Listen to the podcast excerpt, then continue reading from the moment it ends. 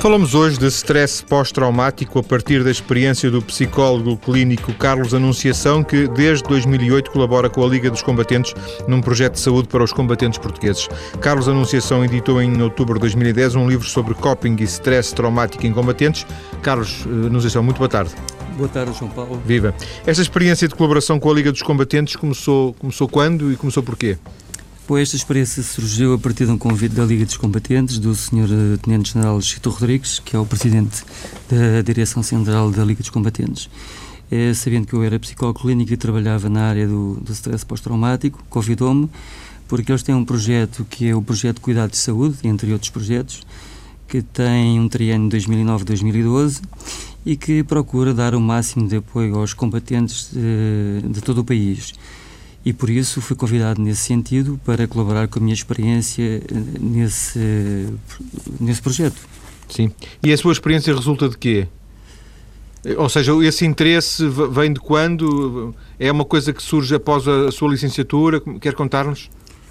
Bom, isso começou eventualmente eh, durante o período da licenciatura, estava eu no ISPA, já no quarto ano, em que tinha que definir um projeto de investigação para depois defender como tese de, de licenciatura na altura e também era militar e também sou militar e nessa altura fazia-me todo o sentido procurar temas que tivessem, digamos, interesse para a vida militar também.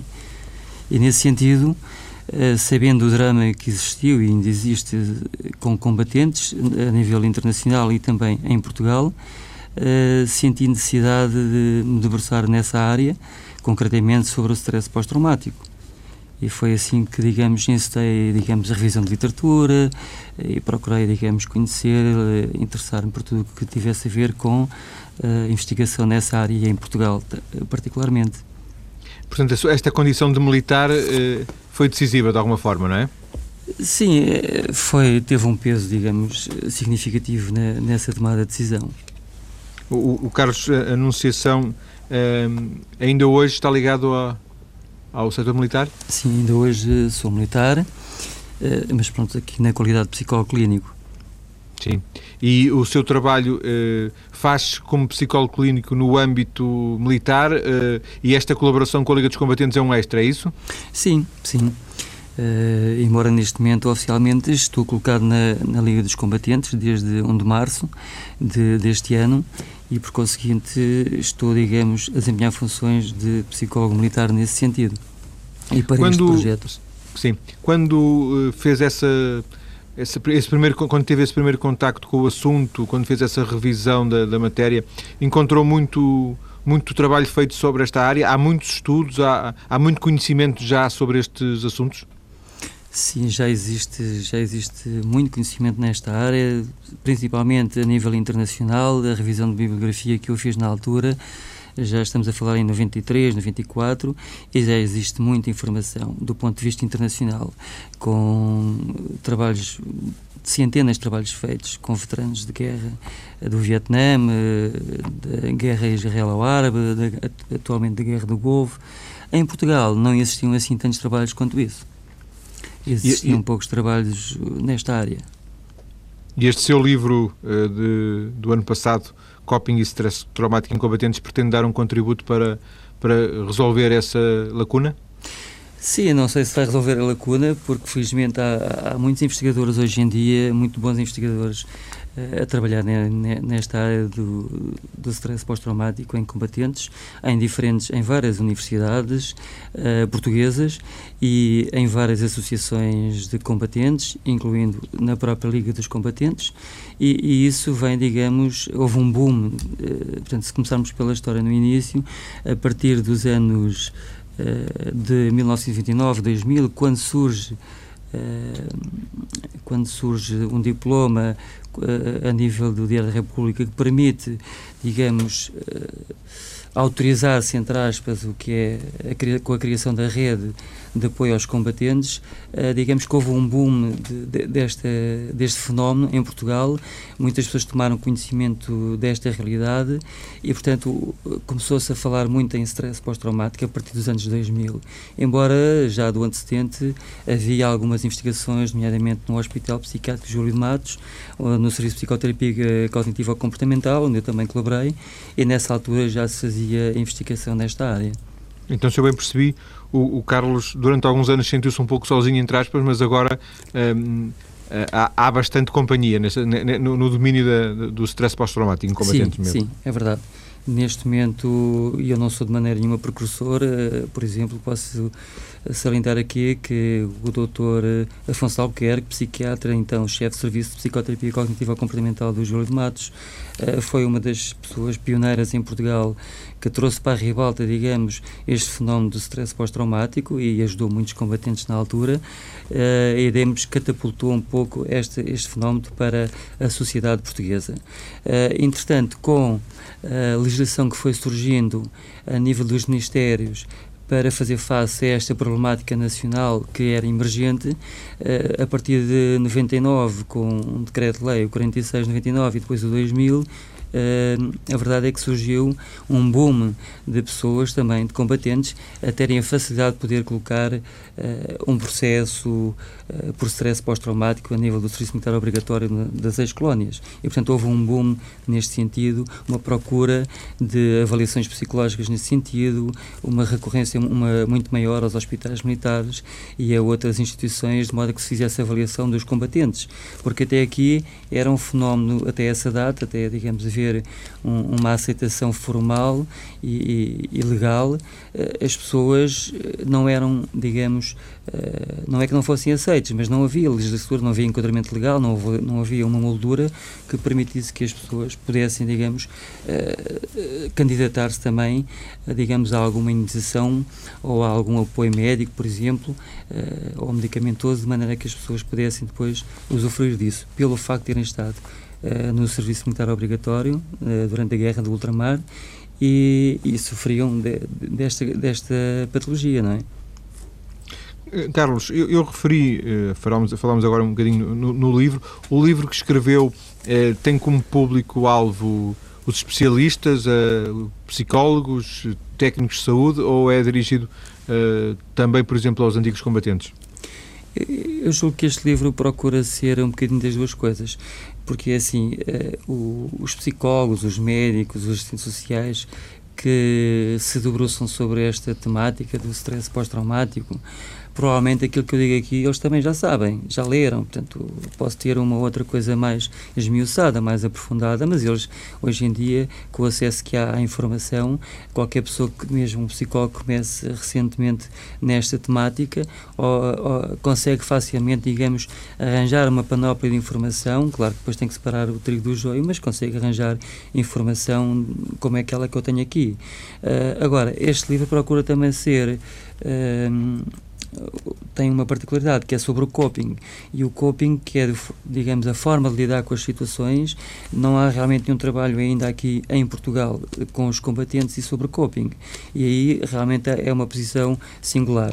Agora é um livro que se adapta para que um combatente o leia porque, tirando alguns pormenores mais técnicos, é um livro de fácil leitura e tem depois um enquadramento que permite um capítulo para ajudar uh, o combatente ou até uh, as famílias dos combatentes, que muitas vezes sofrem, a maior parte das vezes também sofrem com esses combatentes. Muitas vezes há aquilo que se chama a traumatização secundária, que é a própria família, alguns membros da própria família já têm stress pós-traumático ou perturbação de stress pós-traumático, em virtude de terem convivido durante muitos anos com aquele ex-militar ou aquele uh, combatente que sofreu ou que sofre dessa perturbação.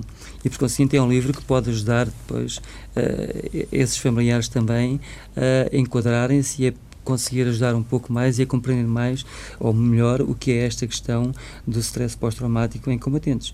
Mas também servirá para um jornalista que se interesse por, este, por esta temática, porque eu faço uma revisão da literatura, desde a história do que é a origem do stress pós-traumático, procurando perceber na literatura uh, de ficção, por exemplo, desde a Odisseia de Homero, que se fala, uh, há passagens em que alguns autores dizem que provavelmente alguns sintomas que são tipificados uh, na Odisseia de Homero sobre os combatentes da Guerra de Troia já tinham alguns comportamentos de irritabilidade e de inquietude que seriam precursores de algum sintoma de stress pós-traumático.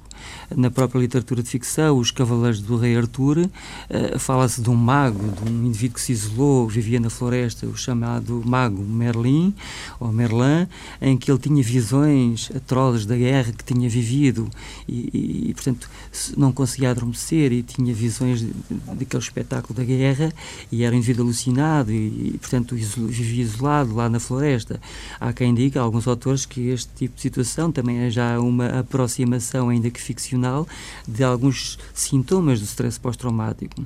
Há outros autores que também, estou-me a lembrar do Stephen Crane, que tem um livro, um autor americano, tem um livro que se está a traduzir em português como a insígnia da coragem, em que fala sobre a guerra da secessão norte-americana, em que descreve os pensamentos e todo o comportamento de, de, um indivíduo que vai para essa guerra da secessão, muito novo, e depois anda, depois de presenciar entrar numa batalha, eh, ele anda como, como que zombie, meio eh, com os sentimentos meio embutidos, anestesiados, e, e vai revivendo e vivendo e passando pelas, pelos militares que vai encontrando e pelos feridos e vai descrevendo todo aquele cenário de guerra e há quem também considera que são precursores do, do, dos tais sintomas de stress pós-traumático.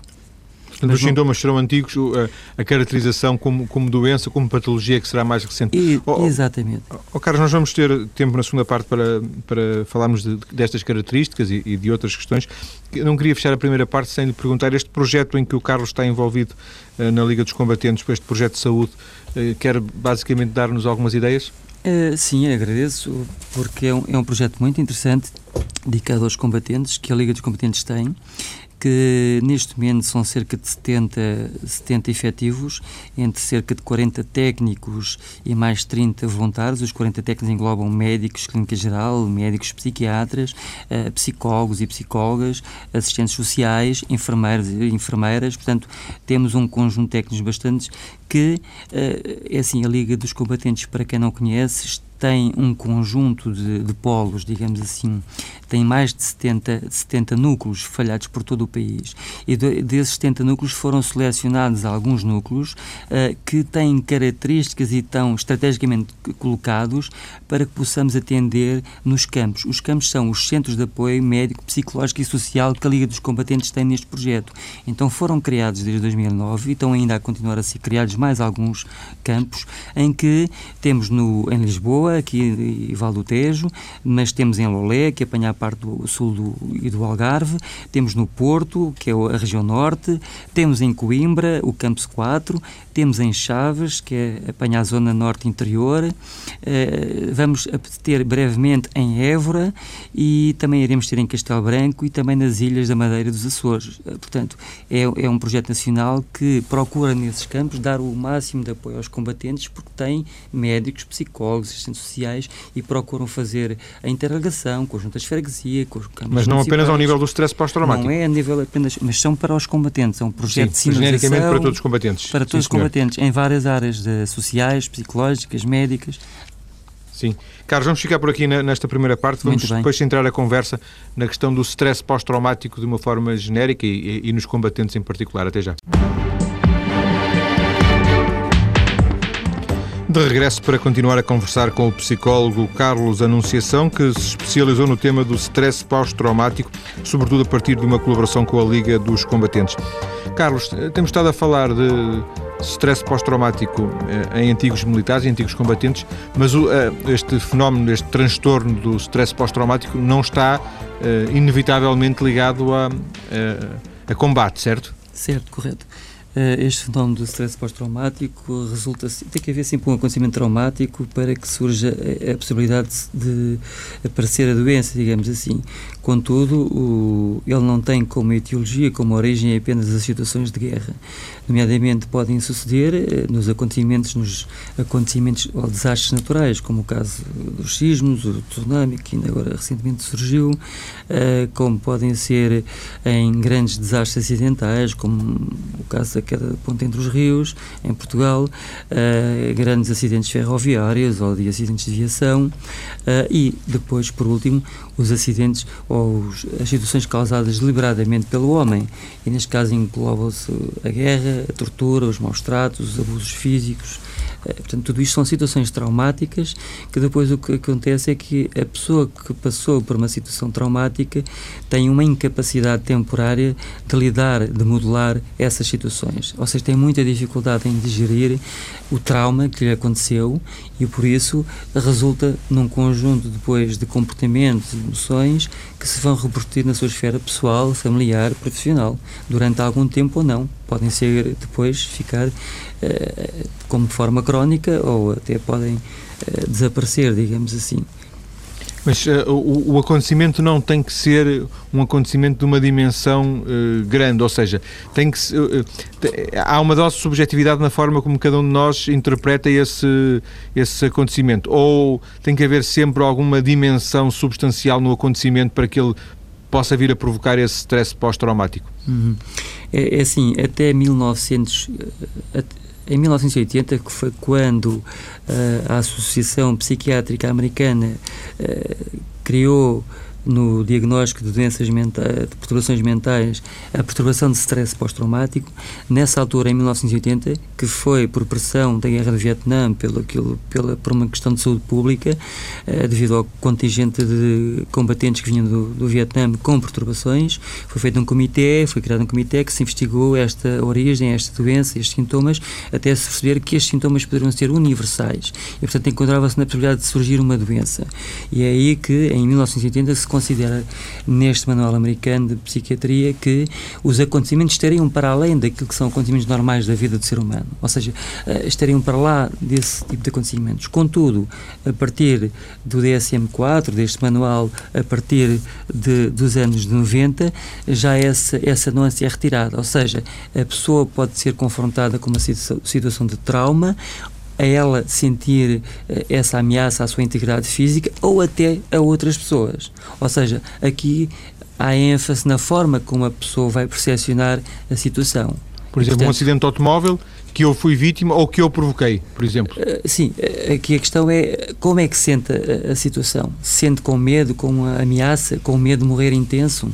Com horror, com desamparo. Isso é muito importante, a forma como a pessoa depois vivenciou essa situação. Só que nós sabemos que há pessoas que passam por situações traumáticas, como acontecem em diversos pontos do globo, com os atentados terroristas, e algumas conseguem crescer e dar a volta por cima, chamemos assim, conseguem crescer apesar do trauma. E, e há outras que são mais, uh, ficam mais fragilizadas e, e, ficam até com uma certa cronicidade, com uma patologia, neste caso o stress pós-traumático, seja uh, de uma forma uh, completa da doença ou até com uma forma subclínica, digamos, que não tendo os sintomas todos, mas que podem vir a perpetuar algum desses sintomas e sofrer o resto da vida com isso. Este exemplo que eu, que eu, que eu dei enquanto o Carlos falava faz sentido eu, eu, provocar um acidente Sim, com é alguma gravidade ou sofrer um acidente com alguma gravidade? As duas situações eh, são, são, podem ser uh, tomadas como exemplo porque a pessoa que provocar um acidente pode sentir culpabilização e ao sentir essa culpabilização uh, pode sentir, portanto, sintomas de stress pós-traumático. Por exemplo, os combatentes que sobreviveram durante a Guerra Colonial Portuguesa, alguns têm uma enorme culpabilização que eu vivi, eu estou cá e o meu camarada, o meu amigo, camarada de armas, morreu. E sentem-se culpados por eles próprios terem sobrevivido e o antigo amigo, camarada de armas, não ter sobrevivido. Portanto, a culpa... Ou por terem eventualmente participado na guerra e por terem morto alguém também? Também, também acontecem situações dessas, porque as pessoas, quando estão em contexto de guerra, uh, o enfoque e a forma como nós vemos as coisas é completamente diferente de quando se está a posterior dos acontecimentos. Os combatentes de hoje, alguns deles sentem-se culpados por algumas situações e alguns comportamentos que tiveram, mas na altura eh, tudo aquilo era, eh, lhe fazia sentido na altura, porque o objetivo era uma missão e era, portanto, conquistar uma determinada zona e, portanto, esse era o objetivo principal e as pessoas tentavam tudo por tudo para conseguir essa missão e, e, e terem êxito na missão, independentemente dos meios para lá chegarem. E isso na altura fazia sentido e agora, passados uns anos e o contexto mudou e hoje podem se sentir culpabilizados por algumas dessas situações. Existem características uh, próprias uh, de determinados acontecimentos traumáticos uh, que provocam depois determinados stresses, transtornos com alguma particularidade ou, ou, ou, dito por outras formas, talvez mais simples, o stress pós-traumático é sempre, tem sempre mais ou menos as mesmas características independentemente do, do acontecimento? É assim, Por eu... exemplo, uma guerra provoca um, um stress pós-traumático com determinadas características uh, específicas? Sim, sim. Uh, para ser considerado uh, perturbação de stress pós-traumático, tem que obedecer a certas classes, tem que obedecer a certas guidelines que estão lá está, por exemplo, nesse manual de psiquiatria americano uh, e, por ou na, na, classificação internacional das doenças e das perturbações mentais europeu e, por conseguinte, a pessoa tem que obedecer a certos critérios para ser catalogado, entre aspas, com aquela doença. Se não tiver, pode ter formas subclínicas, não tem os critérios todos para ter aquela doença doença, mas não quer dizer que não sofra, por exemplo. Agora, há realmente, e isso verifica-se em todas, eh, todos os tipos de cenários de guerra, e eu faço neste livro eh, essa revisão, quer a guerra da Coreia, quer a guerra do Vietnã, quer a guerra do Golfo, quer, quer a guerra israelo-árabe, portanto, com diferentes uh, exércitos, com diferentes uh, militares, em diferentes contextos, em diferentes alturas, as pessoas uh, que sofrem dessa perturbação têm sintomas idênticos. As pessoas sofrem do mesmo modo. Claro que depois há variações, há nuances, uns são mais associados, porque isto também muitas vezes esta doença não, tra não vem sozinha. Esta doença tem aquilo que chamam fatores de comorbilidade. Muitas vezes aparece associado ao stress pós-traumático uma depressão major, aparece associado ao stress pós-traumático uma ansiedade generalizada. A própria a perturbação de stress pós-traumático já está enquadrada nas perturbações de ansiedade, ou uma ansiedade mista de depressão e ansiedade, ou a uma adição de, de álcool ou de abuso de substâncias. Portanto, é, muitas vezes esta perturbação que se verifica em todos os exércitos, há sempre uma franja de pessoas, de militares, que vêm a sofrer desta perturbação. A verdade é que uh, portanto, isto é universal e por isso é que é uma doença. As pessoas têm para serem criadas enquanto entidade nosográfica, enquanto uma entidade uh, de doença clínica, têm que obedecer a certos critérios e têm que ser universais, senão não é doença. E, e por conseguinte, isto acontece. Nós vemos que na Primeira Guerra Mundial já existiam os chamados gaseados da guerra. Pensava-se que lá está, que aquele comportamento que aqueles uh, combatentes tiveram na Primeira Guerra Mundial, que vinham afetados, pensava-se que sofressem dos efeitos dos gases, do arrebentamento das granadas. Uh, no entanto, uh, durante a Segunda Guerra Mundial, os cenários de guerra mudaram, os meios de destruição são diferentes, o tipo de, de estratégia, dão-se dão batalhas aeronavais, dão-se, as Forças Armadas têm exércitos com outro tipo de armamentos, cadência de fogo muito maior, etc., e maiores alcances, mas, no entanto, continuam a aparecer indivíduos militares com perturbação de stress pós-traumático, tal como na Primeira Guerra Mundial, só que na Primeira Guerra Mundial não se chamava assim. Estou-me a, lembra, estou a lembrar, por exemplo, durante a Guerra da Seção Norte-Americana, um português, um, um luso-descendente uh, português chamado Jacob Mendes da Costa, em 1871, sendo médico, publicou no American, American Journal of Medical Science uma doença em que dizia que era a doença do coração irritável, porque ele observou que os militares que vinham da linha da frente na Guerra da Seção Norte-Americana vinham todos excitados do ponto de vista. E ele pensava que era um problema do coração tinham taquicardia, tinham problemas relacionados com o coração, uma, uma enorme excitabilidade autonómica e ele veio considerar... E afinal era stress pós-traumático? Não era ainda, porque na altura o movimento humano, uh, etc., não estava ainda, não tinha esta dimensão como aconteceu no Vietnã, mas realmente já havia em todas as situações que eu, que eu fiz de investigação, verifica-se realmente, depois de passar por uma situação de trauma, há realmente um conjunto de comportamentos que são, uh, podem desencadear ou podem desembocar na perturbação de stress pós-traumático. Que tem uh, tratamento ou não, Carlos? Que tem tratamento, mas que não é eficaz a 100% e que algumas vezes há autores que dizem que cerca de 20, 30, 20% dos indivíduos que têm, dos combatentes que têm perturbação de stress pós-traumático, vão ser uma doença, vai ser uma doença crónica para o resto das suas vidas e não têm remissão. Para outra franja de, dessa população que tem stress, ele muitas vezes pode desaparecer ou podem ficar as tais formas subclínicas. No fundo, é como nós, quando se tivermos um acidente físico, uh, ficamos com uma cicatriz. Essa cicatriz pode ser mais forte, isto em, em sentido metafórico, pode ser mais Sim. forte, pode doer o resto da vida, pode só doer quando muda o tempo, enfim, pode só lá estar uma pequena, uh, um pequeno risco na, na, pele e a gente vai sempre lembrar daquilo, mas a intensidade, a dor que vamos sentir, portanto, tudo isso vai variar de indivíduo para indivíduo. E nos casos em que ela é crónica, por exemplo, é incapacitante para Sim. poder ter uma vida dita normal? Sim, é incapacitante porque ela, digamos, é, é, overwhelming, esmagadora, digamos assim, para a pessoa, porque depois os comportamentos da pessoa, a pessoa não consegue, porque tem é, dificuldades em vários níveis. Para já, a pessoa que passou por esta situação passa muitas vezes a reviver o acontecimento, o trauma, aquele episódio, mesmo sem querer, ele surge em pensamentos, ele surge em sonhos e, portanto, a, a pessoa não consegue esquecer. Depois, a pessoa vai fazer esforços para evitar situações que o façam lembrar daquela situação. Por exemplo, os combatentes da Guerra Colonial Portuguesa podem, alguns deles, conforme as suas situações particulares de trauma, podem, por exemplo, não gostar do cheiro da terra batida quando chove, porque isso faz lembrar a África, ou, ou o cheiro do capim seco faz lembrar a África. Uh, portanto, há várias situações uh, olfativas, de cheiros, de situações de, de